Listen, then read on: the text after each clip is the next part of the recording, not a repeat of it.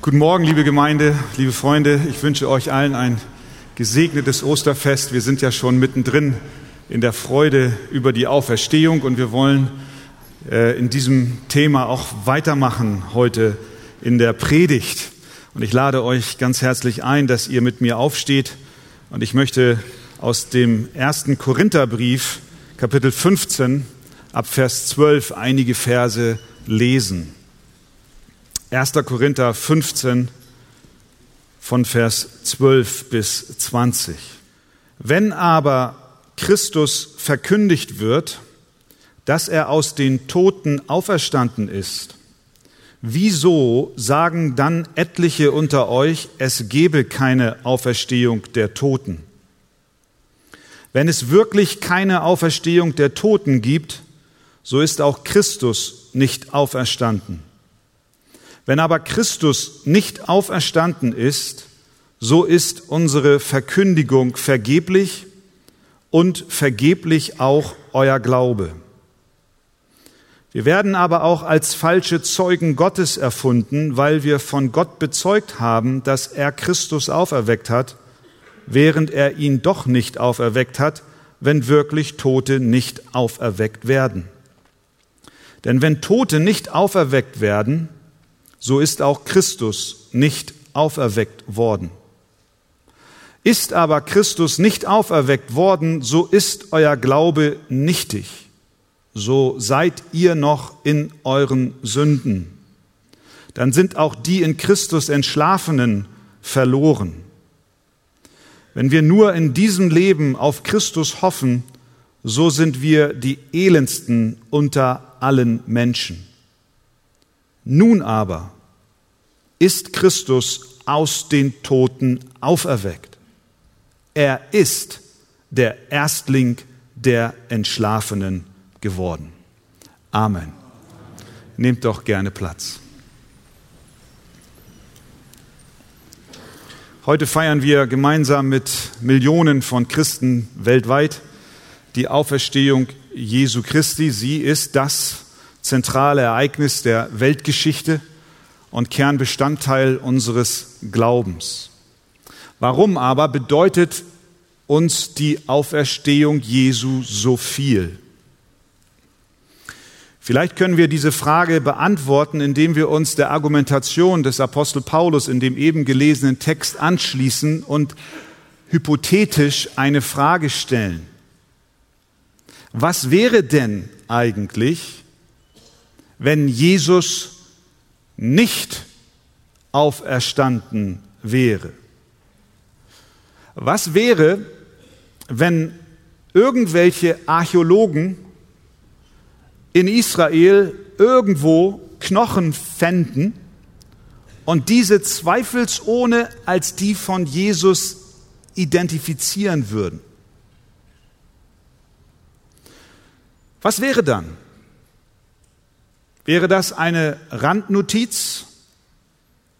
Vielleicht in deinem Leben, bestimmt nicht in den Zeitungen dieser Welt? Welche Bedeutung hätte es, wenn die Auferstehung Jesu sich nachweislich als falsch erweisen würde? Was würde sich in deinem Leben ändern? Vor einigen Wochen hatten wir hier in der Arche Besuch. Es war der internationale Gottesdienst. Ihr könnt euch erinnern, der Saal war voll. Wir hatten ein großartiges Fest zur Ehre Gottes, von, gestaltet von Menschen aus vielen Nationen, aus unserer Gemeinde. Der Besuch war ein Reporter des Spiegel, des Nachrichtenmagazins Spiegel, und er arbeitete an einem Leitartikel für die diesjährige Osterausgabe des Magazins. Er war sehr beeindruckt, wie er uns später mitteilte, von dem Gottesdienst. Er war sehr beeindruckt von dem, was er hörte und was er sah und auch hier erlebte. Und deswegen bat er in der darauffolgenden Woche um ein Interview mit Andy und auch mit mir. Er war der Frage auf der Spur, welche Bedeutung der Glaube an Gott und an die Auferstehung Jesu für Christen heute noch hat. Also fragte er mich, Herr Pastor, kann ein Mensch sich Christ nennen und gleichzeitig die Auferstehung leugnen? Mir kamen gleich die Worte in den Sinn, die ich eben gelesen habe. 1. Korinther 15. Ein Kapitel, in dem Paulus eben diese Frage hypothetisch in den Raum stellt, was wäre, wenn Jesus nicht auferstanden wäre? Er stellt die Frage an die Korinther in Vers 12, wieso sagen denn etliche unter euch, es gebe keine Auferstehung? Das heißt, in der Korinthergemeinde gab es demnach Menschen, die sich Christen nannten, aber gleichzeitig nicht an die Auferstehung Jesu glaubten. Nun wissen wir nicht, ob es ganz frisch zum Glauben gekommene waren, die noch unter dem Einfluss des philosophischen Denkens der damaligen Zeit standen, oder ob es auch Leute waren, die sich für Christen hielten und meinten, es ginge Hand in Hand, man könne dies tun. Für Paulus war klar, dass das nicht geht. Das funktioniert nicht. Man kann sich unmöglich Christ nennen und gleichzeitig behaupten, Jesus sei nicht von den Toten auferstanden. Das ist ein Widerspruch in sich selbst. Die Korinther lebten damals in einer Zeit, in der die griechische Philosophie die Menschen stark beeinflussten, beeinflusste. Die Philosophie lehnte die Auferstehung des Leibes ab, weil man überzeugt war, dass der Leib böse und der Geist gut sei. Und deswegen war es für sie klar, dass der Tod den guten Geist aus dem Gefängnis des bösen Geistes befreien würde, der Geist zum, zum Himmel geht, zu Gott geht, während der Leib als böse angesehen, ein für allemal begraben und dann verschwindet. Die Auferstehung war für viele ein Stein des Anstoßes in der damaligen Zeit und so ließen sie, auch die Christen, den damaligen Zeitgeist, griechische Philosophie, ihren Glauben prägen und änderten die gute Nachricht von Jesus Christus ein Stück weit ab, indem sie die leibliche Auferstehung Jesu leugneten. Jede Generation zu allen Zeiten ist der Versuchung ausgesetzt, Kernaussagen der Heiligen Schrift kulturellen Gegebenheiten anzupassen.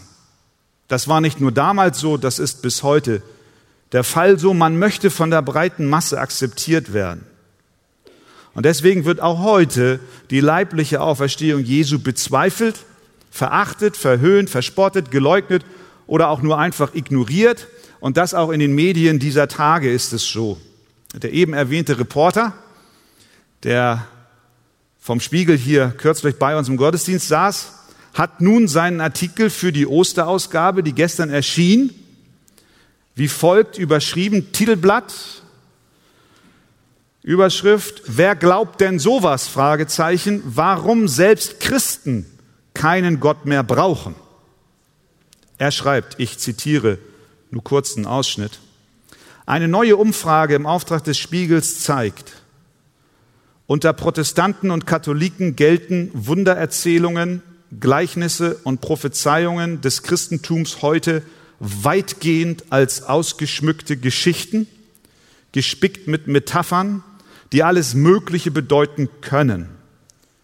Eine Person, die Mensch und Gott zugleich ist, eine Jungfrau, die ein Kind bekommt, Auferstehung der Toten, Fragezeichen, ganz schön schwierig. Dann zitiert er den Münchner Jesuitenpater, Arzt und Psychoanalytiker Eckhard Frick mit folgenden Worten. Mit der Auferstehung der Toten, wie sie im christlichen Glaubensbekenntnis steht, können viele Menschen nichts anfangen. Spricht man aber über Wiedergeburt, jetzt mein Kommentar dazu, vermutlich meint er Wiedergeburt im Sinne von Reinkarnation, spricht man aber über Wiedergeburt und Seelenwanderung, bekommen auch viele Christen leuchtende Augen. Das spirituelle Interesse ist eher größer geworden. Aber die Auferstehung wird geleugnet. Die Worte des Apostel Paulus an die Korinther sind demnach aktueller denn je, denn nicht nur in Korinth, sondern auch unter den sogenannten Christen in unserem Land, den Katholiken und Protestanten, und er untermauert das mit Umfragen, die dort gemacht worden sind, hat sich die Leugnung der Auferstehung Jesu längst ausgebreitet.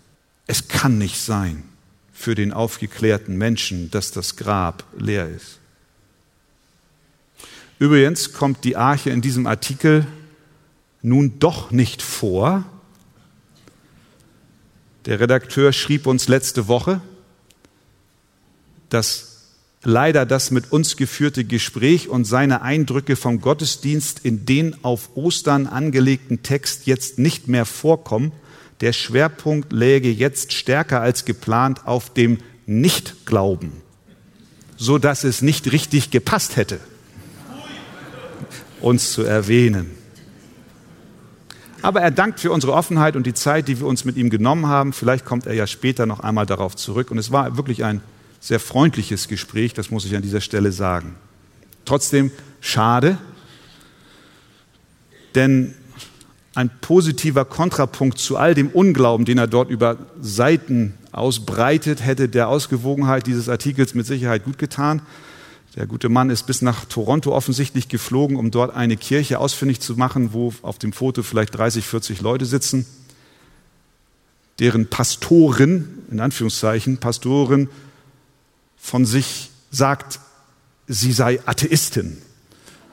Äh, und das wird dort sehr ausführlich beschrieben, dass die evangelische Kirche Kanadas also dies nach langem Hin und Her nun auch zulässt, dass Atheistinnen Pastorinnen in der dortigen Kirche sein können. Wir hätten ihm gerne Adressen gegeben in Toronto von vielen, vielen Gemeinden, wo sich Sonntag für Sonntag Tausende von Christen versammeln, die an die Auferstehung Jesu und an das Wort Gottes glauben.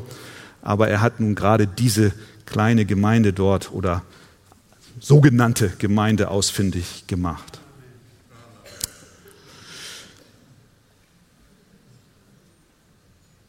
Was wird deutlich?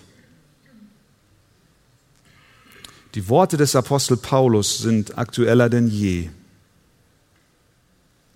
Denn nicht nur in Korinth, sondern auch unter den Menschen in unserem Land und in der westlichen Welt breitet sich die Leugnung, auch unter sogenannten Christen, die Leugnung der Auferstehung Jesu immer weiter aus. Und doch bleibt sie, ihr Lieben, der Dreh- und Angelpunkt biblischer Lehre, wie uns der Apostel Paulus in diesem Abschnitt eindrucksvoll erklärt. Er folgt einen Augenblick lang der Argumentation der Zweifler und nimmt hypothetisch an, der Leib Jesu wäre noch im Grab. Was wäre? Was wäre, wenn Jesus nicht auferstanden wäre? Mit anderen Worten sagt er, ihr lieben Korinther, ihr lieben Menschen im 21. Jahrhundert, nehmen wir mal für einen Moment an, dass ihr recht habt. Welche Konsequenzen hätte das? Viele Konsequenzen, drei möchte ich erwähnen. Erstens, euer Glaube wäre vergebens. Zweitens, eure Vergebung wäre nichtig. Und drittens, eure Hoffnung wäre umsonst. Erstens, euer Glaube wäre vergebens.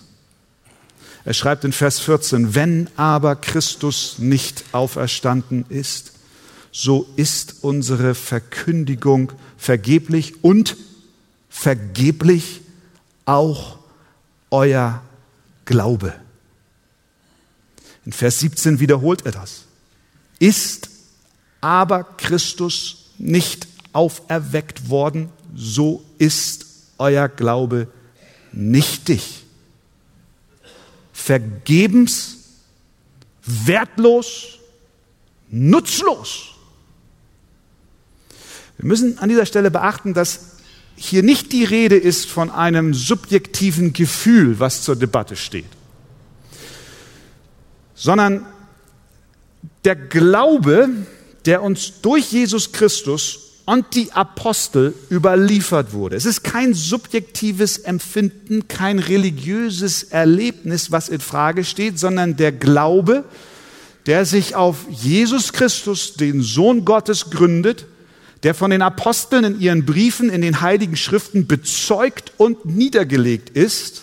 Es ist der Glaube an das Evangelium, an den Sohn Gottes, der auf diese Erde kam, um für uns ein vollkommenes Leben zu führen und an unserer Stadt an das Kreuz zu gehen, um die Strafe für unsere Sünden zu erdulden und erleiden, so dass wir durch den Glauben an ihn Vergebung unserer Sünden erlangen und der begraben wurde und auferstanden ist. Das ist der Glaube, der zur Debatte steht. Kein persönliches Wohlbehagen, was jeder mal mehr oder weniger spürt, eine Emotion. Nein, eine objektive Tatsache. Es wäre vergebens. Dieser Glaube wäre null und nichtig. Es ist der Glaube der ersten Christen. Es ist der Glaube vieler Märtyrer, die bereit waren, für diese Tatsache ihr Leben zu lassen. Und es ist auch unser Glaube. Wenn die Knochen Jesu irgendwo unter dem Sand Israels oder in irgendeinem Felsengrab gefunden werden würden, dann wäre dieser objektive Glaube, der bezeugt ist von Tausenden, ja von Millionen Menschen, nutzlos. Es wäre alles umsonst und alle wären einer riesigen Lüge aufgesessen. Es wäre nichts anderes als Dichtung und Fabel, ein Märchen aus Tausend und einer Nacht. Denn dann wäre Jesus ein ganz normaler Mensch gewesen, der sich nicht von anderen größten Persönlichkeiten der Weltgeschichte unterscheiden würde. Nichts wäre an ihm anders als an all den anderen, die gesagt haben, sie bringen Philosophien und politische, politische Systeme, um die Welt zu verbessern. Sicherlich gäbe es auch ohne Auferstehung, und wir sind hypothetisch, wir bleiben dabei, wir folgen Paulus in seiner Argumentation, sicher gäbe es auch ohne die Auferstehung dennoch sehr viel Gutes über Jesus zu sagen und zu berichten, Deswegen ist er ja auch immer noch Thema, auch in den Medien und in Kirchen, obwohl die Auferstehung Jesu geleugnet wird. Schließlich sagte er sehr viele erstaunliche und bemerkenswerte Dinge. Er hatte großen Einfluss. Er war eine sehr starke Persönlichkeit. Er hat Menschen um sich gesammelt, sie zu Jüngern gemacht, offensichtlich sogar ihr Leben auf den Kopf gestellt, verändert, positiv beeinflusst, ihre Einstellungen gewandelt. Er ist sicher wert, dass wir an ihn denken und auch in der Weltgeschichte einen Platz für ihn frei halten. Aber das wäre auch alles. Was wäre denn aus seinem Anspruch, Gott gleich zu sein, geworden? Hat er nicht gesagt, ich und der Vater sind eins?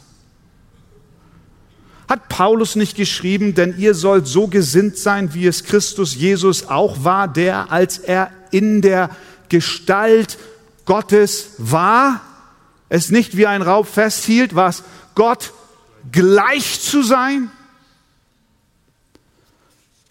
Was ist mit den Worten aus dem Beginn des Johannesevangeliums? Im Anfang war das Wort und das Wort war bei Gott und das Wort war Gott. Und in Vers 14 heißt es dann, und das Wort wurde Fleisch. Jesus ist Gott. All diese Worte hätten keine Bedeutung. Für die Katz. Keine Grundlage, wenn Jesus nicht auferstanden wäre. Wenn er noch irgendwo begraben wäre, wären seine Worte nichts als Lügen gewesen. Sein Charakter und seine Motivation stünden in Frage und ja, dann hätte er keinen Platz in diesen Geschichtsbüchern dieser Welt verloren. Dann würde ich plädieren, komm, lasst ihn uns komplett vergessen. Und nicht nur huldigen in irgendeiner Form, wenn er dann so ein ausgesprochener Lügner war. Das ist in sich schon nicht stimmig. Wenn er nicht auferstanden wäre, dann wäre die Macht des Todes ungebrochen. Dann wäre er Opfer des Todes, aber nicht Bezwinger des Todes. Die Bibel wäre lediglich ein Buch voller Hoffnung und Träume, aber in Wirklichkeit nichts anderes als Fabeln und Legenden. Unser Vertrauen in Christus wäre vergebliche Hoffnung. Wenn er nicht auferstanden ist, dann ist unser Glaube nutz und wertlos.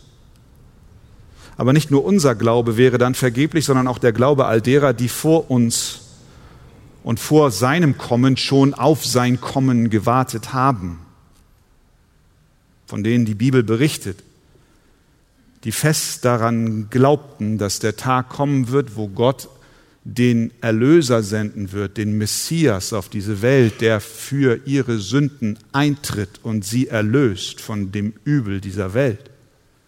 All die, die im Vorschau, im Glauben darauf gewartet haben, dass dieser Messias kommt, um die Folgen des Sündenfalls wieder rückabzuwickeln, um den Tod zu besiegen und die Sünde zu vergeben. All diese Menschen, die der Hebräerbrief die Glaubenshelden nennt, hätten umsonst geglaubt. Abel, Henoch, Noah, Abraham, Isaak, Sarah, Mose, Rahab, Gideon, Barak, Simson, Jephthah, David, Samuel. Umsonst. Dann schreibt der Hebräerbrief von den vielen Märtyrern, die den Löwen zum Fraß geworfen wurden. Sie, so schreibt er, sind gemartert worden und haben die Freilassung nicht angenommen. Ja, warum nicht? Damit sie, wörtlich Bibel, die Auferstehung, die besser ist, erlangten. Sie haben so fest an der Auferstehung festgehalten. Andere, schreibt der Hebräerbrief weiter, haben Spott und Geißelung erlitten dazu Fesseln und Gefängnis. Sie sind gesteinigt, zersägt, durch Schwert getötet worden. Sie sind umhergezogen in Schafspelzen und Ziegenfällen. Sie haben Mangel, Bedrängnis, Misshandlung erduldet. Sie, deren die Welt nicht wert war, sind umhergeirrt in Wüsten, auf Bergen, in Höhlen und Erdlöchern. Diese alle haben durch den Glauben Gottes Zeugnis empfangen und an die Auferstehung geglaubt. Sie wären für nichts gestorben. Wenn Jesus nicht von den Toten auferstanden wäre, dann wäre nicht nur unser, nicht nur dein und nicht nur mein, sondern auch der Glaube der Glaubenshelden und auch der Glaube der Märtyrer nutzlos. Sie wären keine Glaubenshelden. Sie wären dumme Narren, blöd für eine Legende ihr Leben zu lassen. Aber so ist es nicht. Christus ist auferstanden. Das Grab ist leer. Und der Glaube der Glaubenshelden und der Märtyrer war nicht umsonst. Und auch dein Glaube ist nicht nichtig, sondern wertvoll in den Augen Gottes. Deswegen halte fest an dem Wort der Wahrheit. Christus lebt. Er hat den Tod besiegt. Das Grab ist leer. Was wäre, wenn? Unser Glaube wäre vergebens. Zweitens, eure Vergebung wäre nichtig. Ohne Auferstehung wären auch deine ganz konkreten persönlichen Erfahrungen, die du mit Jesus gemacht hast. Ich spreche zu den Kindern Gottes in diesem Raum. Deine persönlichen Erfahrungen mit Jesus, die du gemacht hast, wären, wären ein Märchen. Vers 17 macht dies klar und deutlich. Ist aber Christus nicht auferweckt worden, so ist euer Glaube nichtig, darüber haben wir gesprochen, so seid ihr noch in euren Sünden.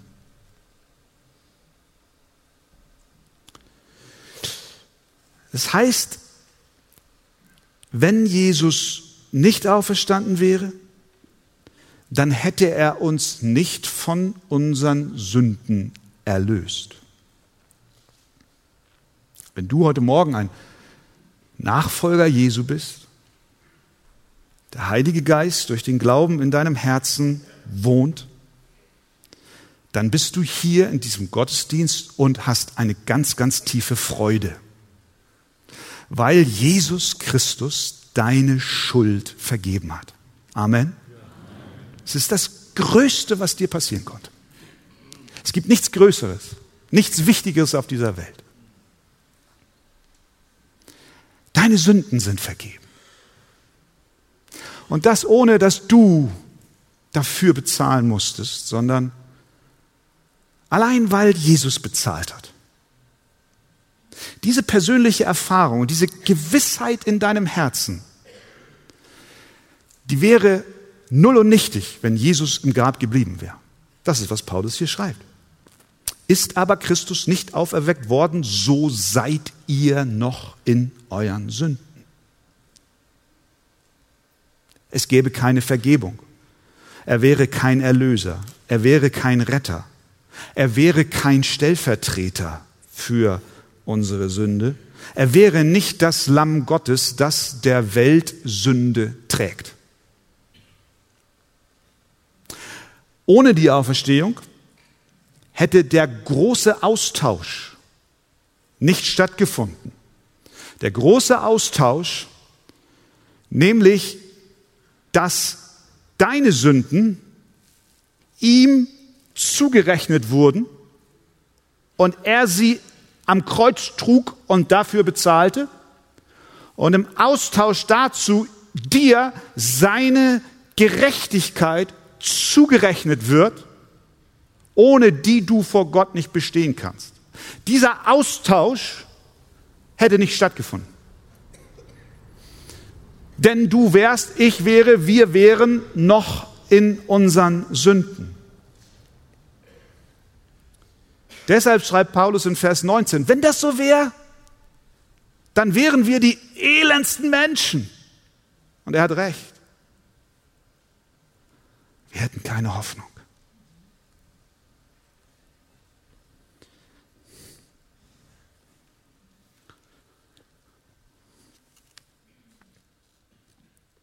Diese große, unüberwindbare Kluft zwischen dir und Gott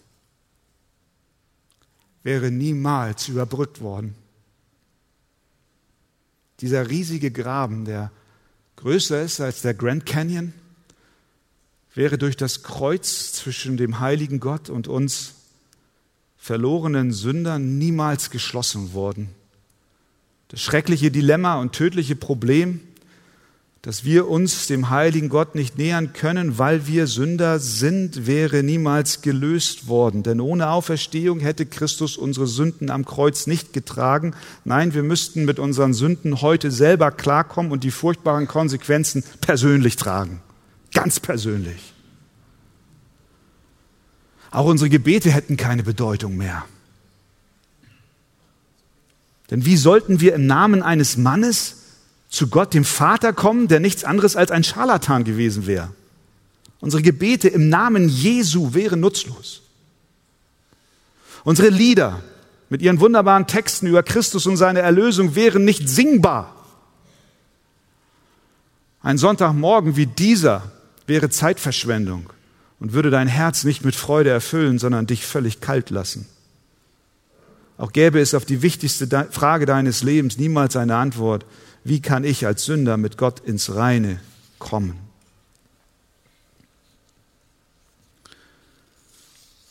Wenn Jesus nicht leiblich auferstanden wäre, dann wäre die Konsequenz der Sünde, der leibliche Tod nicht aufgehoben, dann wäre der Tod immer noch Sieger, die Sünde würde immer noch triumphieren.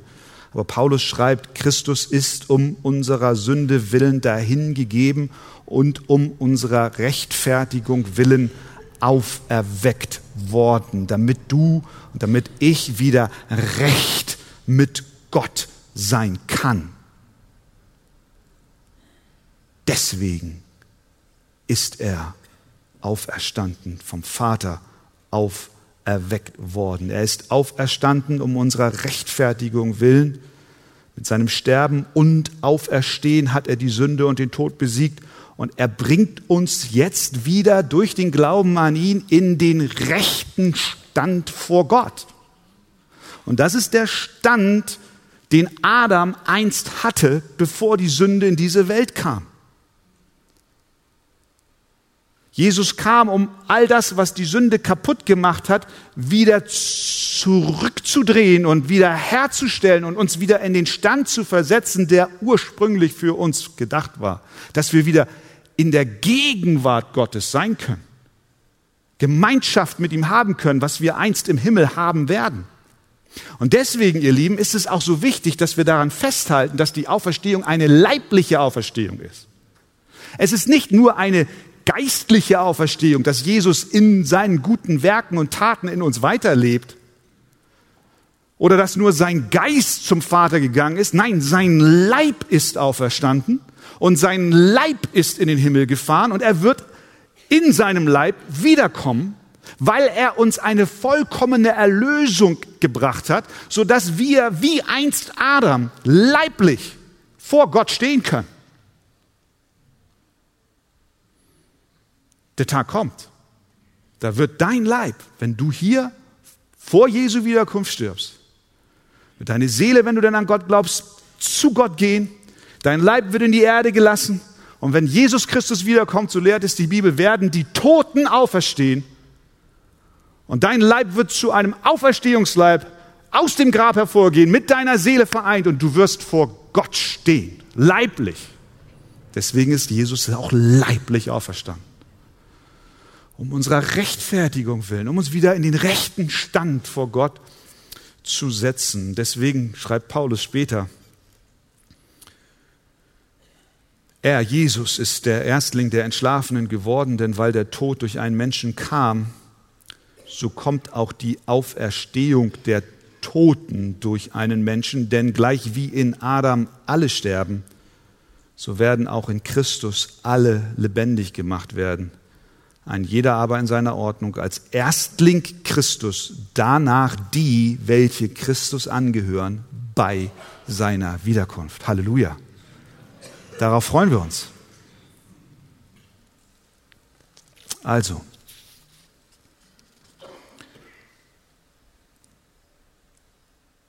ist aber Christus, Vers 17, nicht auferweckt worden, so ist erstens euer Glaube nichtig.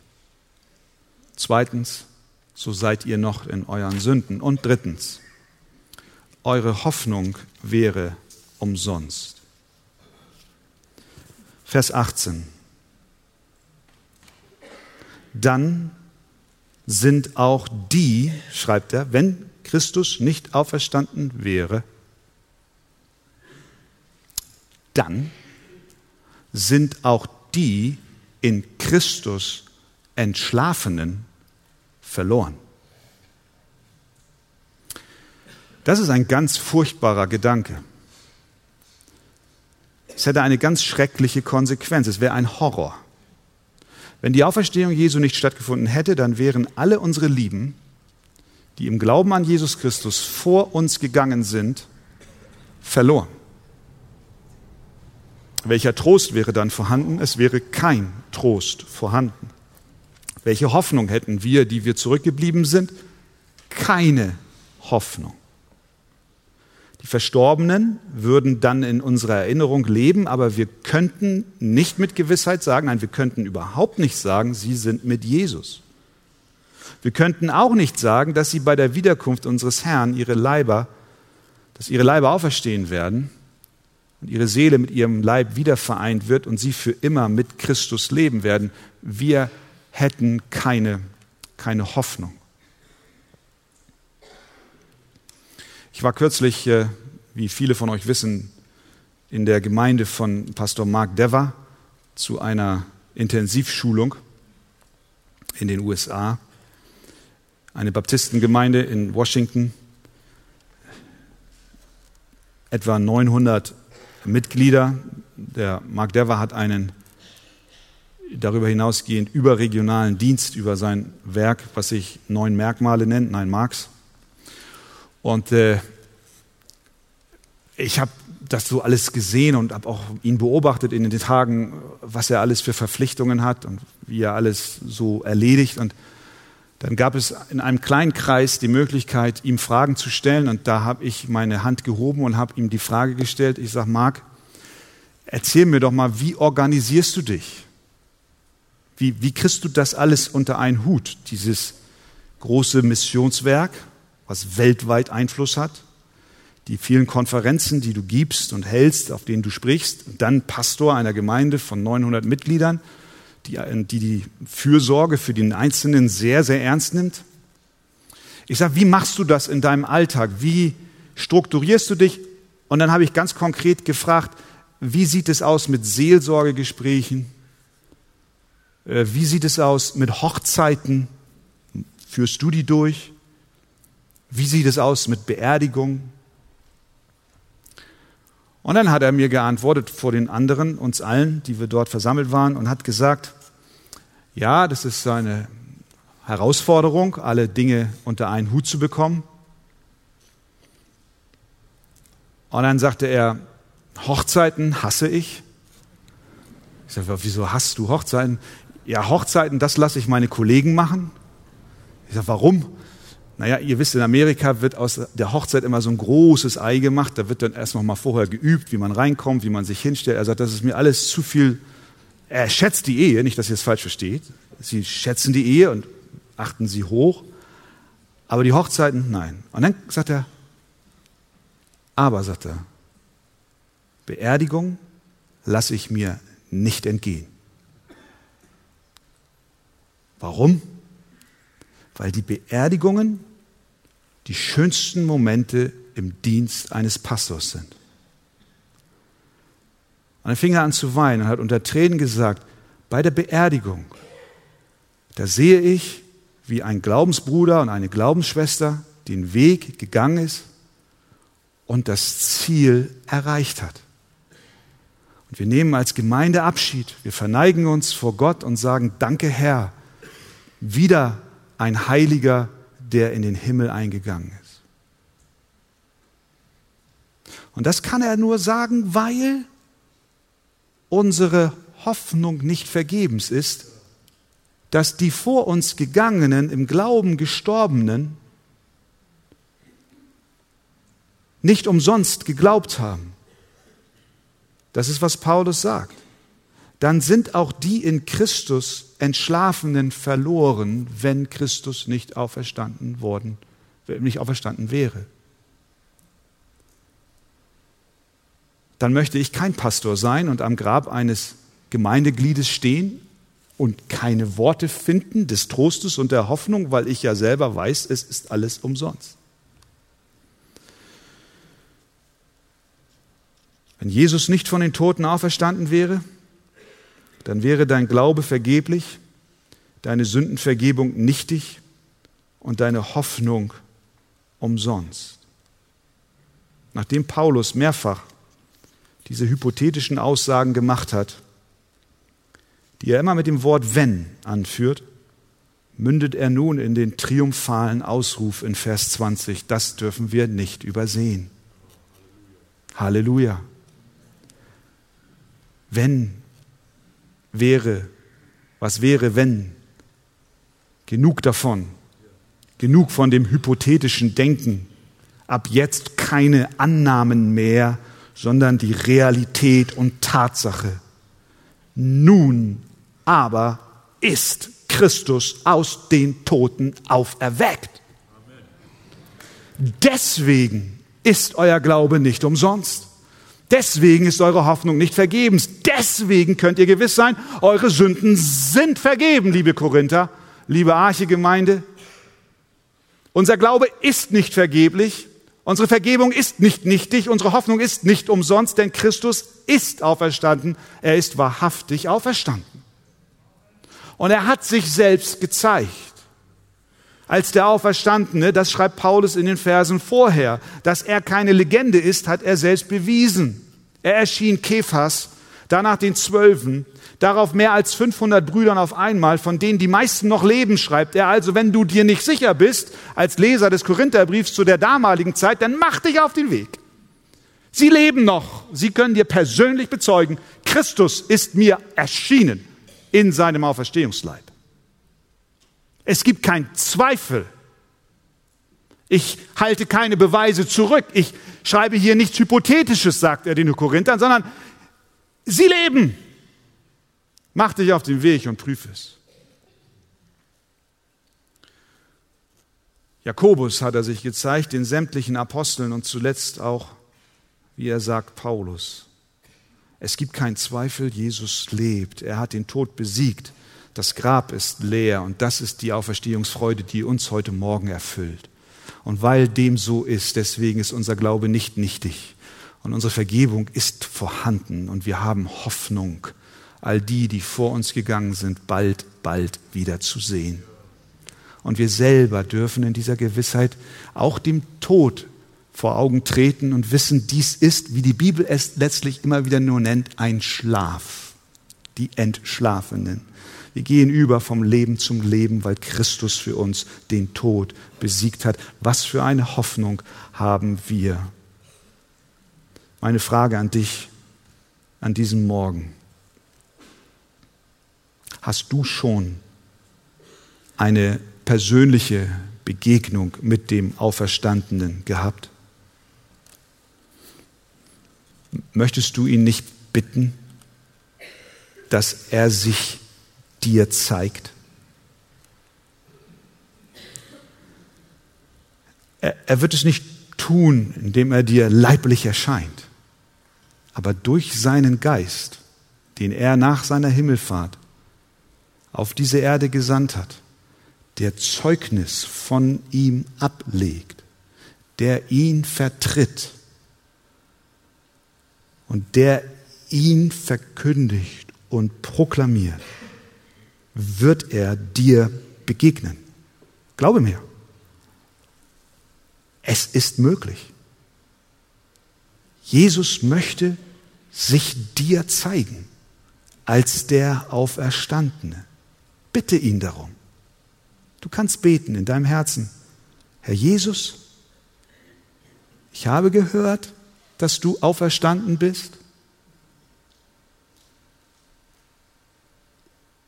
Ich glaube das, deswegen bete ich jetzt zu dir. Komm und zeige dich mir. Nimm mich an. Schenke mir Glauben. Schenke mir Vergebung und gib mir diese Hoffnung. Und die Kraft des Auferstandenen wird dein Herz erfüllen. Nach dem Gottesdienst sind Mitarbeiter dort drüben an der Seite, an den zwei Tischen. Die warten gerne auf dich, beten mit dir so ein oder ein ähnliches Gebet, hören auf deine Fragen und versuchen dir zu antworten. Mach davon Gebrauch, geh dorthin. Nun aber, schreibt Paulus, ist Christus aus den Toten auferweckt. Das ist unsere Freude. Gelobt sei sein Name. Amen.